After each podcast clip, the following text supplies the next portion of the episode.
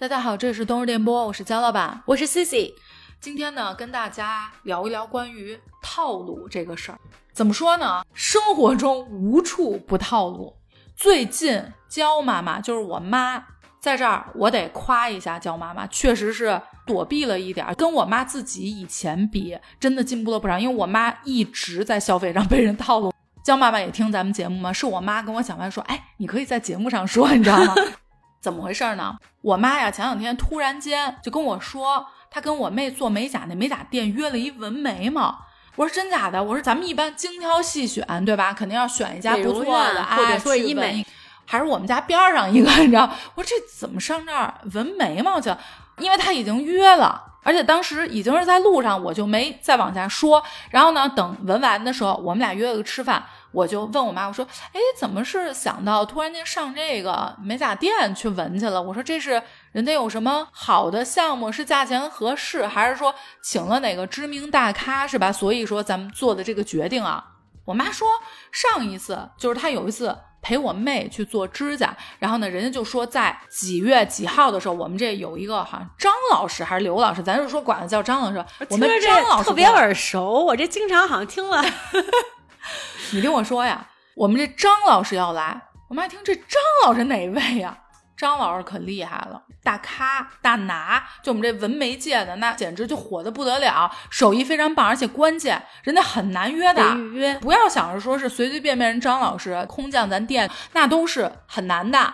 那您看要不要过来纹个眉？我每次做美容，每一次就是如果有时间的话，我大概可能一两周也能去稍微清洁一下皮肤，但是每一次都赶上那棒的老师，都是。下一次有大拿来，有大拿来，然后咱这时间最好 让人给你看看，人家倒没说让你纹，就是说您可以让老师给你设计设计，说一说。对，所以这个几百几千字吧，我这这些年，然后呢，我妈就可能看了看人家作品什么，了解了，可以啊，没问题。我妈就问了一下价格，当时好像是说的四千多，然后还给优惠，好像两千块钱是这样。我一听合适啊，决定了，给我约上，约好了，那天就去了。纹出来之后呢，我妈跟我说，我这真的是开了眼了。我妈说是这样的，过去了之后呢，人家先是见老师嘛，老师哎，根据你的脸型啊、气质什么的，哎，稍微一看，然后开始沟通，先沟通一波。然后呢，老板娘说了，咱们这个眉毛呀，分挺多种的，您看您纹哪一种？我妈说，说来听听是吧？说来听听。然后那，人说，首先啊，咱们这边主推的是一款叫风水眉。我妈一听，哎，这好啊，面部风水，我眼睛都睁大了，对不对？给咱弄完了之后，咱财源广进，对不对？各种生活美满。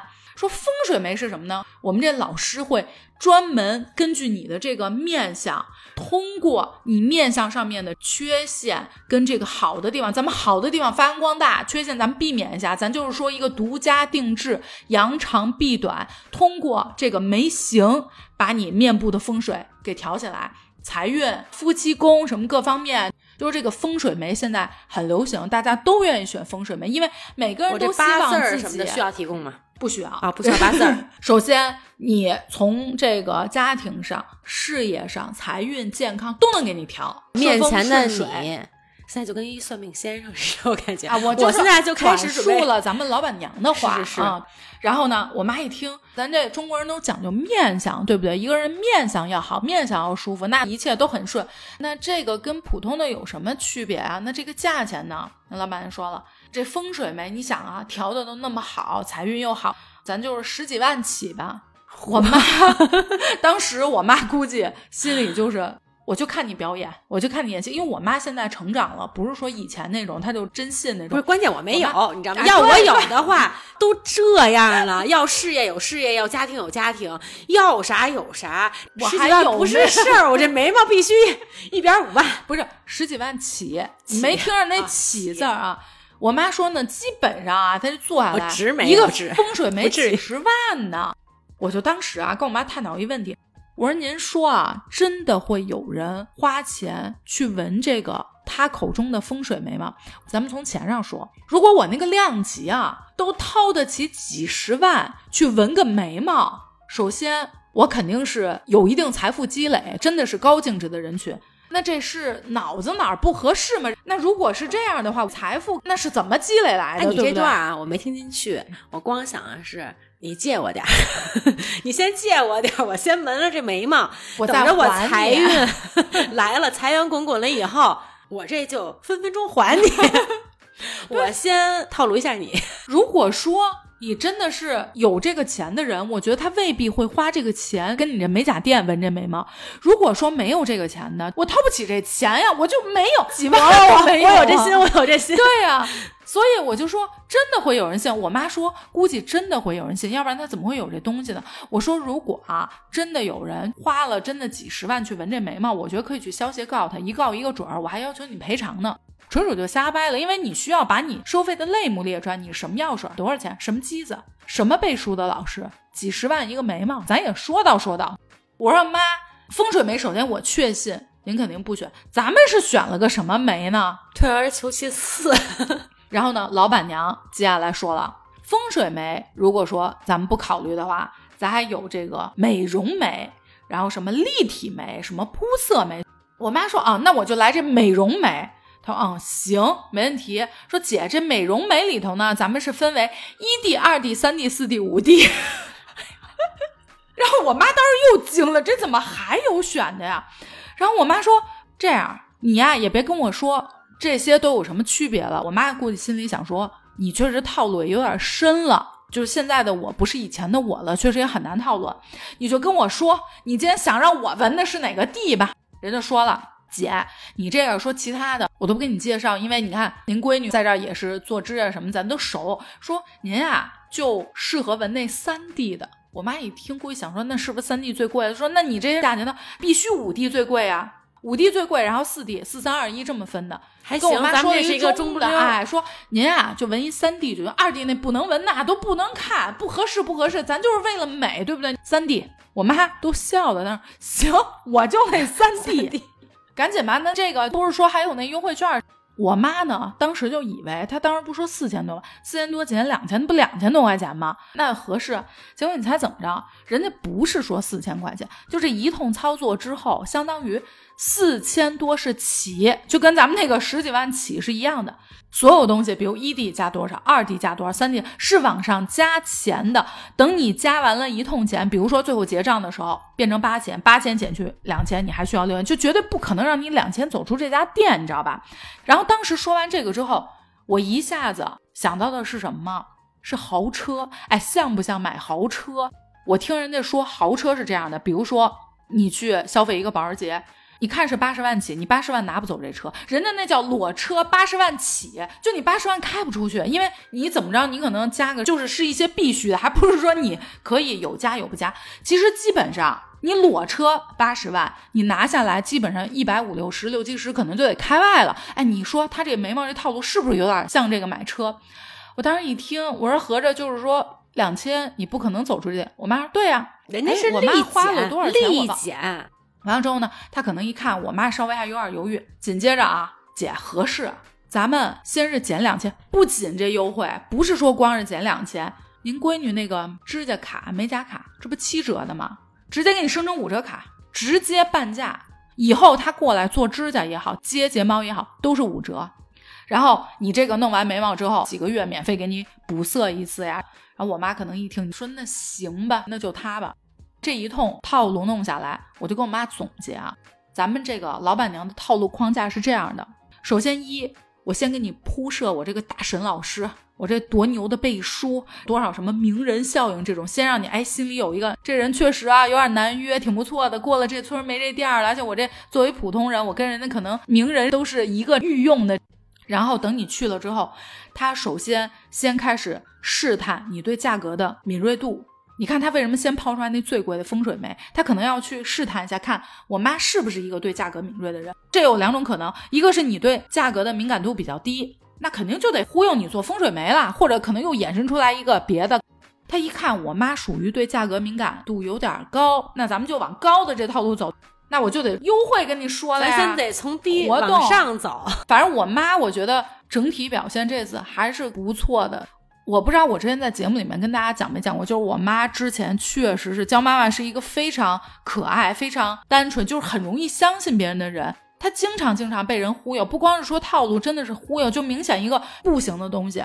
人家为了让江妈妈买，真的是各种套路。我妈信，我妈就觉得人家肯定是很真诚的跟我说的，那我就得相信他。他是这么一个人，就很简单的这么一个人。然后呢，可能这些年，因为我是一个消费啊什么各种很理性的人，慢慢可能我妈说她也有点受我影响。就她现在她说不是以前那样，就别人说她会去想这个，我要质疑一下了。所以。这次确实没有被忽悠，那当然四千起嘛，那跟四千也解决不了，就稍微往上加了加，又但是咱们能接受的范围内，然后就是还算是适合咱们的一个眉毛，咱们确实也是找了这个大咖 级的，对吧？张老师，那咱们这个合适了，算这次我觉得还行，还行。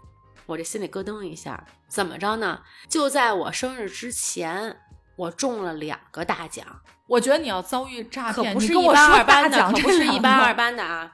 是怎么着呢？确实是在我家楼下，我也是充了卡了，就是咱们这个剪头发的这个店，也是咱们稍微有一点小名气店，也可以做美容，就咱们正常的剪头发、烫头发、洗剪吹，像像永琪木北这种，对对对，都有嘛？对对，就这种的。然后它也会有一些清洁皮肤也好，也会有一些按摩呀，就这么一个店。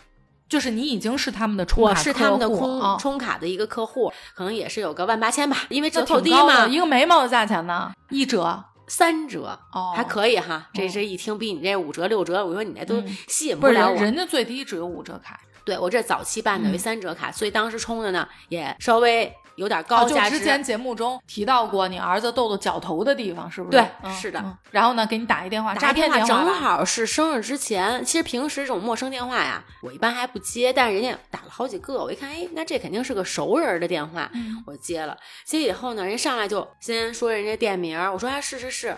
然后我以为是我过生日，可能人家有一个什么特惠啊，或者说是有一个什么赠送的一个什么东西会员的这种，对吧？很正常。人说您中奖了，我一听我说啊，那我怎么觉得骗子的？中什么奖了？说咱们呢回馈客户，然后周年庆，就反正就好几个，你知道吗？就人家这个名头叠加叠加叠加以后，然后抽不了董事长生日，董事长孩子升名校，然后小姨子生了双胞胎，就反正得庆啊。对，然后你这一溜以后一串以后，就是极少的名额，特别特别少，就是您特别幸运，一系列反正就是砸你头上了。我中了，我中了以后我也没特别高兴。我说呀，那中奖还行吧，也行。然后我想的是人家是什么呀？保时捷预约一个时间到店来激活，人家没跟我说到底怎么回事儿，就是一个类似于美容卡我觉得你已经掉入套路圈了。我跟你说，还得让你现场去，然后电话因为就在我楼下嘛。然后我当时呢，确实也有事儿，说那。我可能今天不行了，我说我明天后天，因为就一下楼就很方便。我说我过来看一下，而且我都中奖了，我着什么急？人家说呢不着急，说因为什么呢？不是很着急，您就十分钟左右到吧。人家说得预约，不是你说什么时间，就我明天或者后天我路过的时候去一趟不行，你得约一个，比如说特别定的时间，您是上午还是下午几点到几点都得这么准确。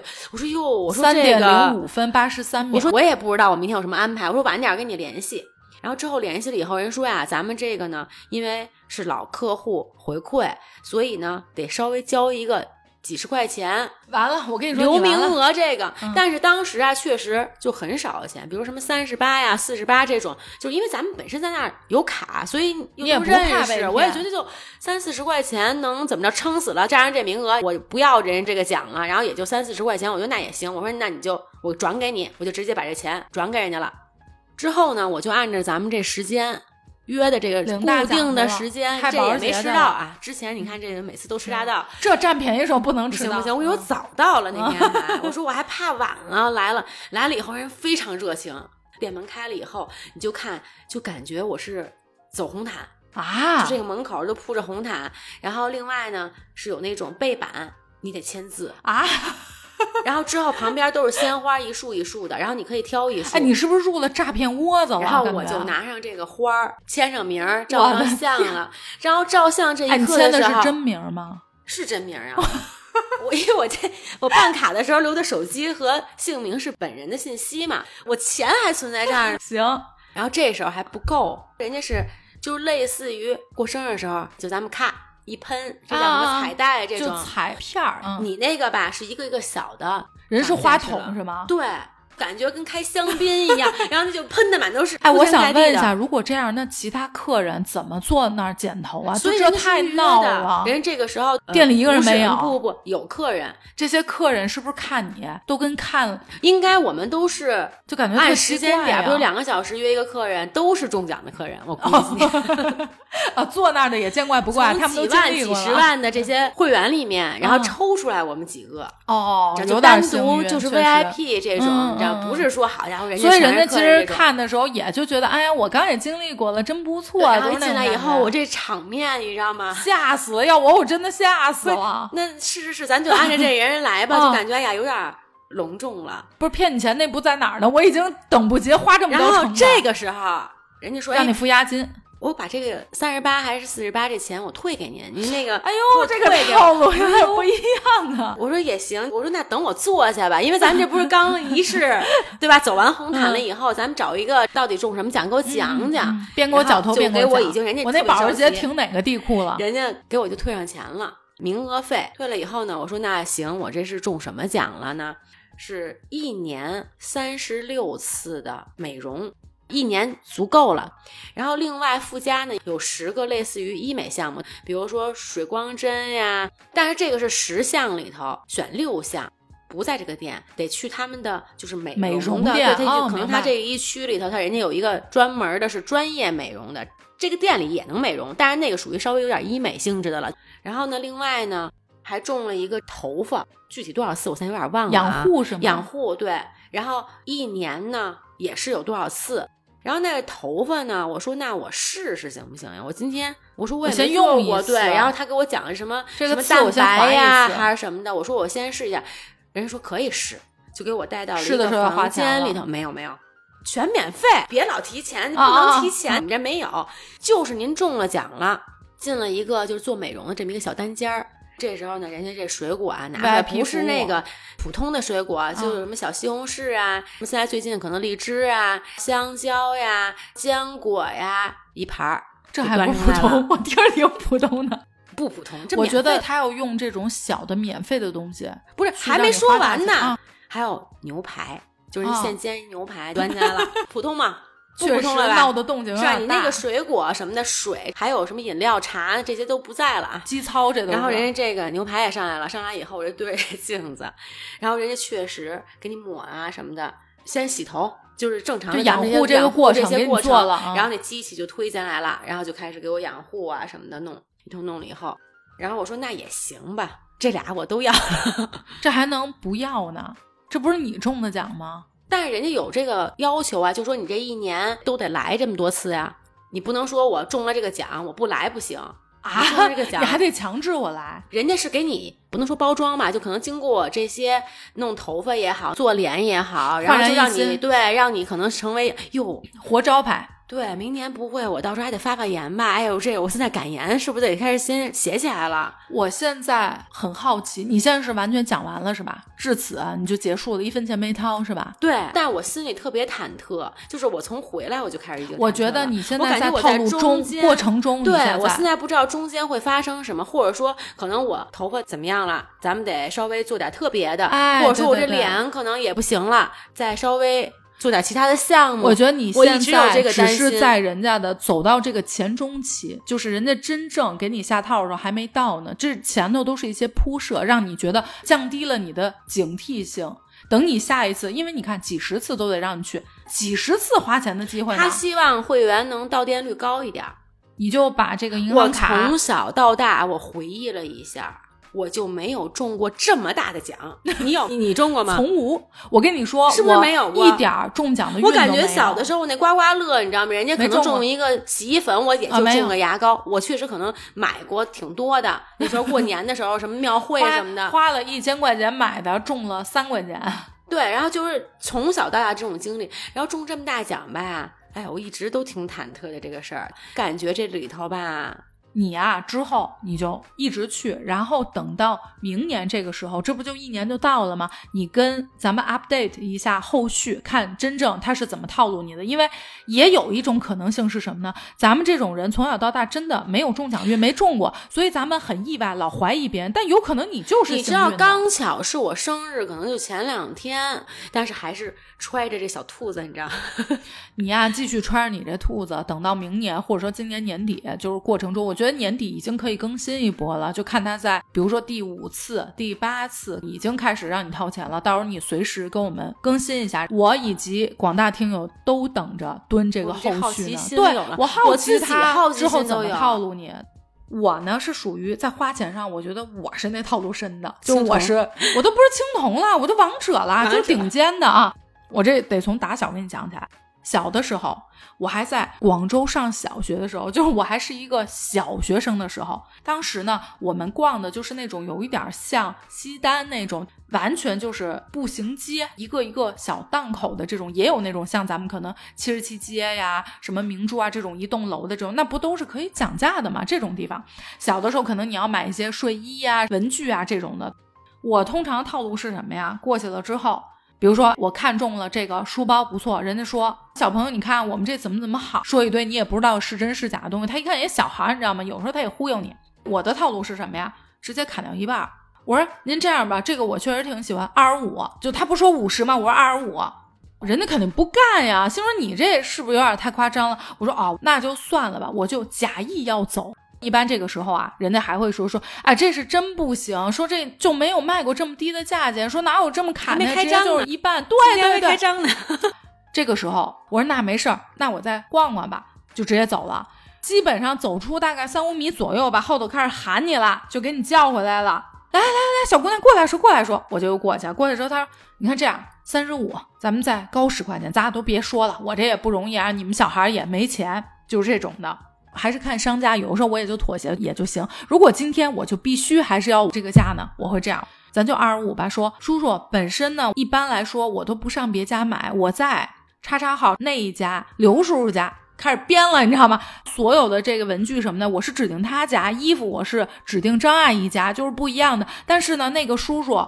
他回老家了，我们俩特别熟，然后他还提前跟我说一声，这会儿我有点抓瞎了，不知道上哪儿买去。我是熟客，对，但是呢，我现在呢非常想要找一个，就是跟这走了的叔叔长期也好合作了哎，对，然后从此我就会变成常客，我文具就你们家了，因为我忠诚度非常高，就是这种的，我就跟他大概这么说一下。一般情况下，行，没问题，就给你了，我就没卖过这么低啊。说你可别出来跟我说去啊。临了加一句说：“小姑娘，你可真行，说真能讲价，以后啊就认识这家。你看我这牌子就这儿，以后就上我这儿买了。对，然后这个时候再给你一张名片，就结束了这个交易。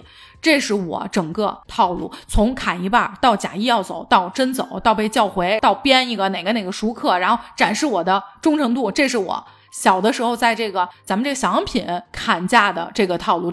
完了呢，我大学的时候。”咱是冻批王啊！那会儿呢，我们都是上动物园儿去买衣服，不叫买衣服，叫批衣服。动物园呢，基本上都是比较便宜的，但是呢，有一个不成文的规定，就是说，一你首先是不能试的，二你一定是几件起拿的，你不能说你过来就这一件。也有很多档口是可以一件的啊。后头，我一开始呢也是被我同学带去的，开始呢我就猫在他后头，就不太懂，你知道吗？都还是说，哎，这怎么卖？然后他就会拽我说，别说怎么卖，说怎么拿。就是拿货的那个拿字儿，你得拎黑袋子，哎，你要是说大的或者抽的，人就就不卖你。然后后头呢，我这不就熟了吗？这就是我主场，我后头带过去不少朋友，我去了之后就跟我的天地一样，袋儿一背就巨大个一个袋儿，就老板这怎么拿？打个板，帮我试卖一下，感觉都是行业黑话，然后就开启了我这个冻批的，而且有的时候。动物园因为不讲价，它就已经很便宜。我记得那会儿可能 T 恤什么的三十五、二十五。然后可能我拿多了，有的时候这一家确实有挑着不错的，有三个不一样的，我跟人讲，可能也就便宜个五块，有人还不乐意呢。一下共鸣了，你也是冻批，你是自己买对吧？还是给自己你是真批我是真批过。嗯那时候在新加坡的时候，因为有狮身华人网，然后在论坛上卖的时候，对，那时候可能还不太懂，就应该适合当地的市场。就是我喜欢这个衣服，但是人家确实是不能单价卖。然后那我自己可能就有两件我是喜欢的，我再买三件，我拿回去，只要是说能卖出去，就能把我这两件赚出来。所以我们当时每次回国的时候，一个是动物园，还有那时候还有宽街儿，你知道吗？嗯，宽街儿有一条街，整个都是什么外贸啊这样的。批完了以后，在深圳华人上卖，但是卖的销路呢确实一般，因为那时候可能刚刚开始去尝试做这个事儿吧，就完全可能跟当地的这个审美啊或者什么的还不太一样。其实我到后头啊，我已经什么程度了？我从来没有过说几件几件拿，我都是去哪个档我都能拿一件。就是那就是后来我才发现，有一个脸熟了，有点就是这种。他有的时候他可能是跟你这么说强制，他可能是看你，但也有可能是面熟，因为那时候回国的时间不是说经常回国，你可能我也不长期可能砍面价。熟。比如说动物园大成那样，人家能认识我，但是你每一次去，他一定是看我是熟那个地方的。对我就是这啊个意思，我因就说他有可能当跟人家在攀谈的时候，就说话口气也好呀，或者说这个劲儿也好没呀，然后不一样。因为我们刚回来的话，你不经常买，然后去的时候，他就会稍当你还有点心虚。不熟的，对，刚开始我也有遇到过这个情哎，况。这应该是我们上学的时候做的第一个生意吧，买衣服。嗯，冻批了之后，我进化到商场了。哎，你知道商场能砍价这个事儿吗？我以前是不知道商场能够砍价的。哎，你知道这事儿谁跟我说的吗？我爸，因为我爸最大爱好逛商场。然后我知道这个事儿之后，眼界就打开了。你像我之前买床垫啊什么的，我去到无论居然之家、红星，就是这种商场家居的什么，包括商场，我都会问。然后我的套路是什么呀？我过去了之后，我看一眼，比如说床垫，我看了一眼大概什么样，可能我逛了一圈，我可能就心水这一家的。我说咱这床垫多少钱呀？他可能说，比如说三千块钱。我说啊，三千呀！我说我这来回都逛了好几圈了。我说倒是看上几家不错的在比较。这个时候他就开始说了，我这个床垫有多么多么好，然后跟其他家有多么多么不一样。他就要说服我为什么要选择这一家，对吧？嗯我就会假意信他的。其实我心里已经看好了。我说您这么一说，确实我还是觉得咱家好像好点儿，但就这价钱吧。他说：“哎呦，价钱我们这已经性价比最高，你就看别家那那都用的什么破料啊，他那都得卖多少？”强话告诉我，他性价比高，也没有办法再便宜了。这个时候呢，我就会说：“我说咱们最低打几折呀？有什么活动？”哎呦最近确实没有，说我们这活动也都是跟着商场走的，但是我们这个质量，扣，他这个时候不吐口呢还，但是我们这个质量确实您也看见，您也看这么多家了咱对一对比也货是已经是对很低了。我说哦，那要不算了，那我就选叉叉叉。这个时候，因为你已经逛了，你已经知道同品类的品牌是什么了。我说那我就买叉叉叉那个吧。我一直纠结的就是那个款和咱们这家这个款。然后我问了他们，现在是最低能给到九五折，再外加一个他们好像员工的一个什么什么东西，折下来大概九折左右。我觉得这价钱还不错。就是您刚刚说那些，我也确实挺动心的，但是这价钱咱也确实是觉得有点高。然后呢，这个人就会想一下说，他能给这价钱，那也是人家那个利润空间大呀。我说那行，那谢谢您啊。我这个时候不是假意要走，因为因为我心里有点，他一定能降点儿。然后他说，哎，这样吧，你稍微等我一下，我跟我们经理申请一下。有的呢，就是算了，姑娘，我给你一个最低的，这也是这一般都给不了。对啊，九折吧，跟他们家一样。说，但是我们家这你回去睡吧，你去试吧，十年不带坏的。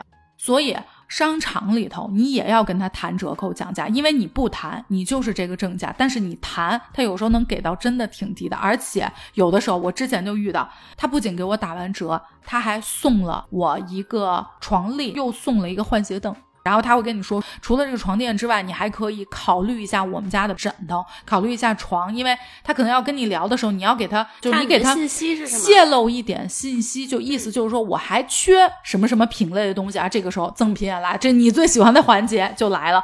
这基本上就是你看我在不同时期、不同场合的这个套路。哎呀，我把这套路现在全网已经都知道了，这会不会到时候不好使了？我就突然间有点担心。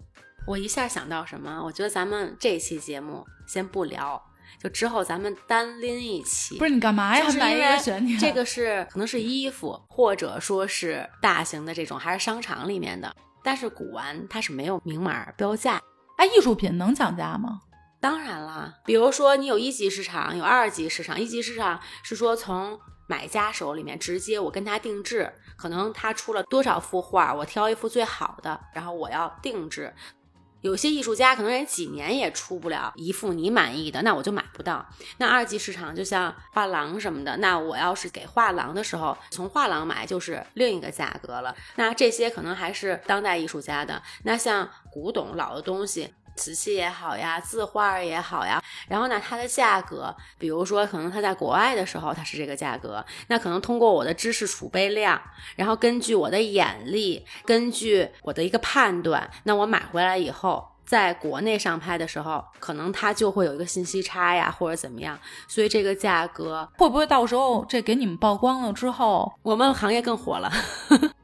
我在买东西上啊，经常是被人套路的，真的。但是咱人跟人相处上，跟人打交道上，嗯，咱是套路别人的。哟，我还以为说你不会被套路。就我好朋友他们家呀，换洗衣机，然后又换了一个烘干机。咱们节目里安利以后，他们就觉得，哎，我们必须得换一个洗烘分开的。然后在送货的时候，刚好呢，我在他们家里头就说，这个洗衣机在洗手间里头摆放，咱们是平着放还是立着放？这时候呢，其实就是萌萌，她和她男朋友就发生争执了。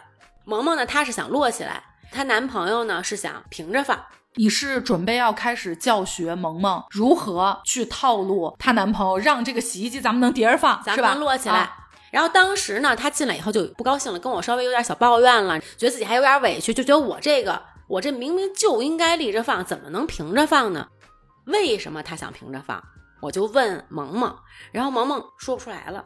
我说那这时候你应该问他呀，你先听他说，这样的话你听了他说了以后，你不想立着吗？你就能提供我要把这个洗衣机落着放，我这个观点我就能更立了，因为。我了解了他为什么要平着放，我就可以反驳他，对，就把他的观点否定掉，而且我还可以把我这个落着放的理由更充分了。嗯，我就这么跟萌萌说，然后当时萌萌就好像有点领悟到了，开了眼了。这种，我记得当时你有跟我说这事儿，但是今天你可能没说特别细，其实就是有一点以退为进。我想要达到摞起来放的目的，但是我不直接告诉你，就我不是命令式的，不行，今儿咱就非得叠着放。其实这个我自己啊，在跟人相处上，其实吃过很多很多的亏。因为原来我的性格就属于那种，比如说我有什么观点，我直接就得先说出来，完全没有任何藏不住。对对对，就是我怎么想的，我说是一，或者说我说是二，我就非常明确的表明我的态度，不管你的态度是什么，我要表达自己，我就感觉我说的这个对。其实想要的结果是一样。今天可能你通过这个迂回的套路，其实也是想要达到我的目的。从他给你的信息里面，你能提炼到你想要的信息。这时候你再去说服他，这样的话，可能你自己想要达到的这个效果，我觉得是，哎呦，那这跟朋友以后没朋友了，会不会一下心虚了？我突然间回想起那些无数记忆中的片段，我感觉你没少套路我，只不过我就完全不知道。我觉得跟朋友相处不是这样的，啊 不是说一直在套路。你听他说完了以后，你是帮他解决问题的，然后也是开导他的。我跟你说，你现在很危险了，你从套路我变成 PUA 我。人和人相处的时候，那首先是谁都希望自己被肯定，没错。那就是说，在这个事儿上，我先要肯定你，接纳你，就是你现在跟我说的这些东西，我是认可的。嗯，但是只是说。我的观点和你不同，并不是我不接纳或者说不肯定你。那这个时候我在接纳的时候，你可能首先让你心里就好受，心里就觉得哎，我愿意听你说，而不是说上来以后我先把我的观点给你。那这个时候可能两个人因为本身我就比较激进的，然后那时候你的观点又正好跟我是不一致的，那这时候一定是硬碰硬的。那我先接纳，我觉得你说的都对。然后这个时候，我再说出我可能跟你稍微有一点看法上的不一样，然后这样的话可能会更让别人能够接受，嗯，而且也可以更好的达到自己的目的，确实是这样。是的。有的时候啊，一说到套路，大家会第一反应就是觉得套路是个不好的东西，就好像觉得说你不够真诚。但是我觉得，其实像你刚刚说的这种人际交往上面的，你所谓的这种套路，其实我觉得在我看来反而是好的。其实这也是最真诚的套路。还有一个就是说，刚刚我说到我套路别人就讲价这个上面，对于我来说，我获得了利益上面的收获呀，对我来说就是好的。就是我也对商家来说，商家他也没有亏啊，他亏他不可能卖给我。客户的角度上给你最大的优惠，咱们是一个互相套路的关系，因为商家也套路我，这不就是共赢吗？就双方双方对都开心。对，包括你跟朋友或者说跟男朋友相处的时候，我觉得用这种方式的话，是大家也都很舒服，然后还能去解决问题，而不是说激化一些矛盾。嗯，因为有的时候像这种事情发生的时候，一定是可能两个人观点真的是不一致，或者是完全的相反的。那这时候我们要拉近这个，用一些善意的套路对，去解决是的，这个问题。其实也是，嗯尤其是跟朋友、跟伴侣，包括说跟父母之间，咱们其实跟父母也会有一些套路，没错包括说我跟豆豆，我看就你的套路多，比如说豆豆觉得很累的时候，我觉得哎呀太累了，我觉得你比我还累，妈妈都觉得 太能理解你了，我觉得你比我做的还要好，我都觉得好像你在鼓励我，就是今天你这么努力，我觉得妈妈可能没有你努力，我应该明天更努力。，我的天，你真的套路太深，我觉得听友都听不下去。对我接纳呀，我首先我要认可你，我也看到了你的辛苦，而且我共情你啊、对，我也觉得，我就嗯觉得好像你激励了我，那我明天得更努力一点。比如说我今天，我必须发给豆豆，我给他标记出来 几分几秒，你妈说了什么因？为昨天晚上他写作业写到挺晚的，然后那时候我要准备咱们这些东西。其实我当时昨天晚上有点焦虑，我就想让他早点睡，这样的话我能稍微静一静。他在这儿做的时候，好像我有点静不下心来，我就跟他稍微有点着急，我希望他能早点睡。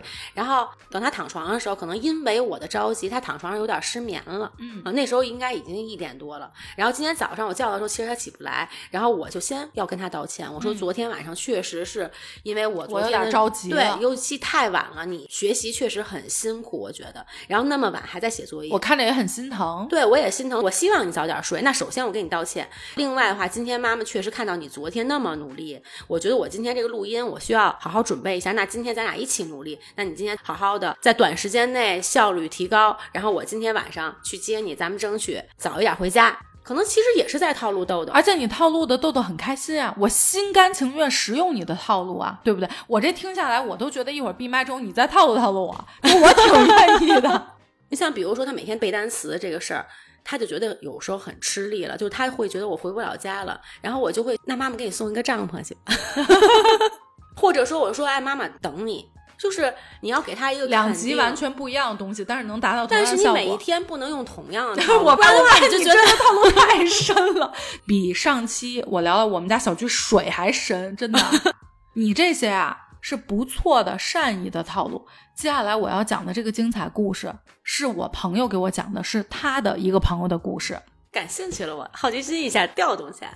小 A 就是我的朋友，跟我讲了他的朋友小 B 的这个故事。嗯小 B 呢是富家女，身世非常的不错。你就每次出来见他，从头到尾就没有不是名牌的，而且人的这个名牌是属于奢侈品的名牌，嗯什么围巾呀、包啊，连一些小的东西他都有名牌。自己呢就说，哎，我是住在哪哪哪儿，是一个豪宅。然后比如说大家朋友出来都是一起玩什么的，每次要是送他，基本都是送到住的这个豪宅的门口。然后呢，也是说我是之前在哪哪哪个国家读过书，只不过后面读不下去了，回来了。这是海外留学背景，对对对，嗯，爱玩我就是嗯不爱读书、这种的，嗯这是人家的一个人设。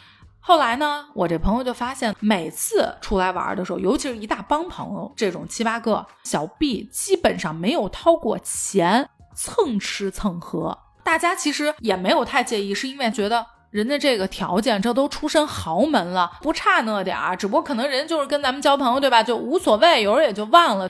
直到有一天，小 B 管我这个朋友小 A 开始借钱了，说你给我转多少多少钱，而且人家就约定了，说可能也就几个小时，我马上这解决完了之后，马上就转给你。借完之后，确实人家也准时还了，这样来来回回借了可能大概几次，嗯，反正越借金额越大啊，然后这个时间不等，就不是说立刻可能第二天给啊，直到后来呢，有一次他们聚会，他就发现小 B 没来，听另外一个朋友就说起来，他说我在拍电视剧一样。然后我这朋友说怎么了？发生什么事儿？他说他管你借过钱吗？借了多少钱？他说他都还了吗？然后我朋友说还了呀。然后他这个朋友就说：“那你算是幸运的。这样一盘点，周围一起玩的，就有关系近的，有关系一般的，没有他没有借过钱的人，但是都没有大家拿出来说，所以单线以为他就是应急。直到那个时候，有的人的钱他是完全没有还的，就是有点像庞氏骗局，就接不上了那个钱，可能。就我今天跟你借了，然后呢，我还的可能是他，没错然后明天我估计是他这样。这连环，对对，连环骗，这个还不是最让人震惊的，震惊的是什么呀？送他，都是送到他说的这个地址，就是一个豪宅的这个门口。实际上他根本就不住这个地方，他自己还需要走路走两三站地走到他们家。他们家就是一个平房，进去之后非常小，住了他们一家三口，极次的生活。我这朋友小 A 听了之后就非常震惊，说：“真的假的？这不是在演电视剧吧？”然后呢，这个人自此之后从朋友圈里消失了，找不着这人了。这个朋友说，真的是完完全没有一个人知道他标榜的这个人设，竟然跟他的生活差距这么这么的大。他就觉得说，他身上买的那些名牌，可能都是这么借来的钱去花，因为他们家的那个日子已经过的，就真的恨不得对，就不可能去支持他买这些名牌。或者还有一种可能，就是说人家拿这钱买的都是高仿，但是高仿这种你也是贵的呀，它也不是一个便宜的消费。而且他又说他的衣服、包什么这种东西多到。你就会觉得哇塞，这人怎么花这么多钱在这个上头？平时的消费也都是那种高消费，虽然后来一盘点蹭吃蹭喝啊，自己没太花过钱，但都是出入的场合啊，高消费的这种。他们在知道这个事儿之后，我这朋友还跟我说，就感叹说：“你看看人家玩的这个高阶，人家这个人设的套路，就一步一步，我怎么样打这个标签，怎么样去让你们觉得我富住哪，然后最后怎么借钱，人家可能是想要通过这个，不知道这种是有课程的吗？”我说的这个可能还没有，因为这个事情是大概至少十年前的事情了。就那会儿还不像现在这么发达，我不知道那会儿可能应该还没有吧。就是那个时候，人家就能有这个意识去做这个事情。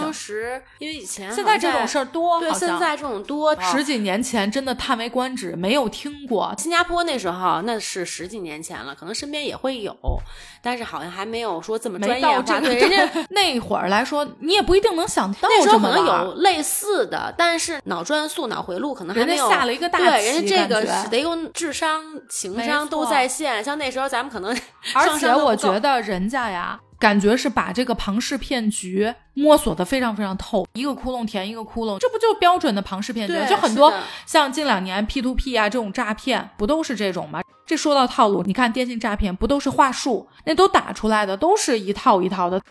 就在昨天啊，豆豆给我发了一个帖子，我这一看标题，心里咯噔一下，豆点我呢。什么标题？心理学，富人很少会买，穷人却喜欢买的四样东西。哎呀，你一下就想点进去了，想知道这是你是那富人还是穷人？对对对，几个意思。然后其中有一段啊，我就感觉跟我最近的自我的一个感触啊有点像。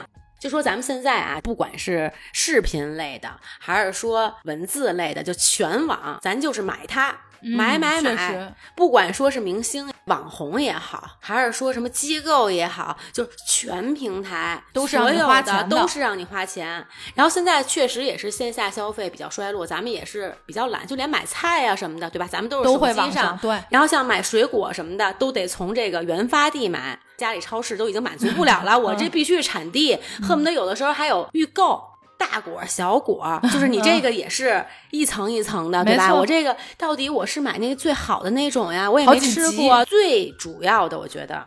还是说这低廉的价格，其实吸引什么的？你说那就能比咱们这超市买的能好吃成什么样，对吧？人家这个水果人专供的，人家是经过层层筛选的，人家这不好吃，非得是我这个发源地买的这个就是最甜的。嗯，我觉得其实还是因为它确实比超市便宜的多。比如说 像咱超市，对吧？咱这实打实的超市，可能我就能买六个，但是呢，我这原发地一箱。另外呢，我不是也看看什么抖音这种吗？但是平时很少看买东西这一类的。就我也心动过，但是我就忍住了，我不点。不要说花钱，因为你知道接下来会发生什么。只要我一点，各种套路就来了。我在直播间的氛围烘托下，这一通套路我必须就得买了。我从你说的豆豆给你发这帖子，我现在就想知道什么东西，哪四样是穷人会买的，富人不会买。我有点被这标题党吸引了。你看啊，你就已经被我给套路了。我就是靠人家这标题党，对我现在特想知道，从你说完这标题，我就我就想知道是哪几个。然后中间就是线上消费这一块儿，就是我怎么能摁住我的钱包，不去被套路？你是被这块儿就吸引住了，被吸引住了你现在也成功地把 我套也套路进去了。你你不是套路我，你给我套进去了。就是现在这四样东西，我现在百爪挠心，我现在有点甜食那种感觉。我一会儿我就，想知道，我估计这四样东西是什么？我觉得啊，一会儿闭了麦，不只是咱们这期节目上完之后，所有听我就开始查了，查了你这个队叫什么，把这帖子查出来，在这儿不跟大家说了，就套的大家真的是，无论是说文章也好，包括视频，你有没有发现，所有的这种爆款视频其实就是在套路咱们。很多研究这些自媒体的人啊，说爆款的本质是重复的，就是你去看全网点击率特别高的这种爆款视频，其实它底层逻辑它都是重复的。这个底层逻辑，我觉得就等于套路，就等于你的框架，你就往里装就行。你讲故事，你怎么讲？你需要先设置一个悬念，然后你需要找这个冲突点，然后呢，你层层的去推进，最终把这个高潮给它引出来，对吧？包括标题，播客也是啊，你需要起标题什么。虽然说我觉得我的标题起的不怎么样，而且也不是说特别标题党的那种。那标题来说的话，愿意让大家点进来，就比如说你刚刚这个四个富人会买，穷人不会买这个东西，你的这种呢，就是属于悬念式的。就比如说叉叉叉叉什么事儿，逗号，后来怎么样了？问号，哎，你就会 特别想要点进去。反常识类的，比如说越努力越后退，你就会觉得，哎，不是说越努力越能行吗？我得进去看看他。反常识啊，这个东西对啊。还有呢，像引用权威类的，比如说清华博士力推什么什么，这有一个背书，这是一个权威，我也得点进去看看。化妆品类的，养生类的，然后什么专业的名词，科研机构。像抖音上投放的这种播音，就是你的业余时间，或者说是你有车本吗？你有闲置吗？你可以做滴滴司机吗？就这种 这种广告你一看就没少玩手机，真的就是你播的，我就感觉 怎么样？手机没白玩。其实咱们大大小小就是生活在套路中，咱们有可能这个宇宙、这个世界就是一个套路的，有可能整个都是一个假的，咱们就是不同的小人儿。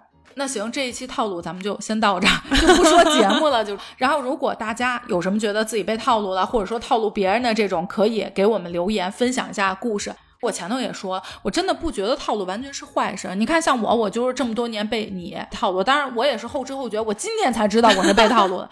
包括可能我也套路别人，我是买东西上头什么，确实套路非常多。看大家这个留言，咱们也学一学别人的套路。比如人觉得我这讲价，觉得我是小儿科，可能人家是大学生的这个水平，或者说有一些人觉得你的这个。跟人打交道上面这个套路属于非常一般，对。然后你有更好的，也可以给我们留言分享分享，让我跟 C C，让咱们更多的听友们都学一学，好不好？今天咱们就先聊到这儿，感谢大家收听本期的冬日电波，我是焦老板我，是 C C，咱们下周见，拜拜，拜拜。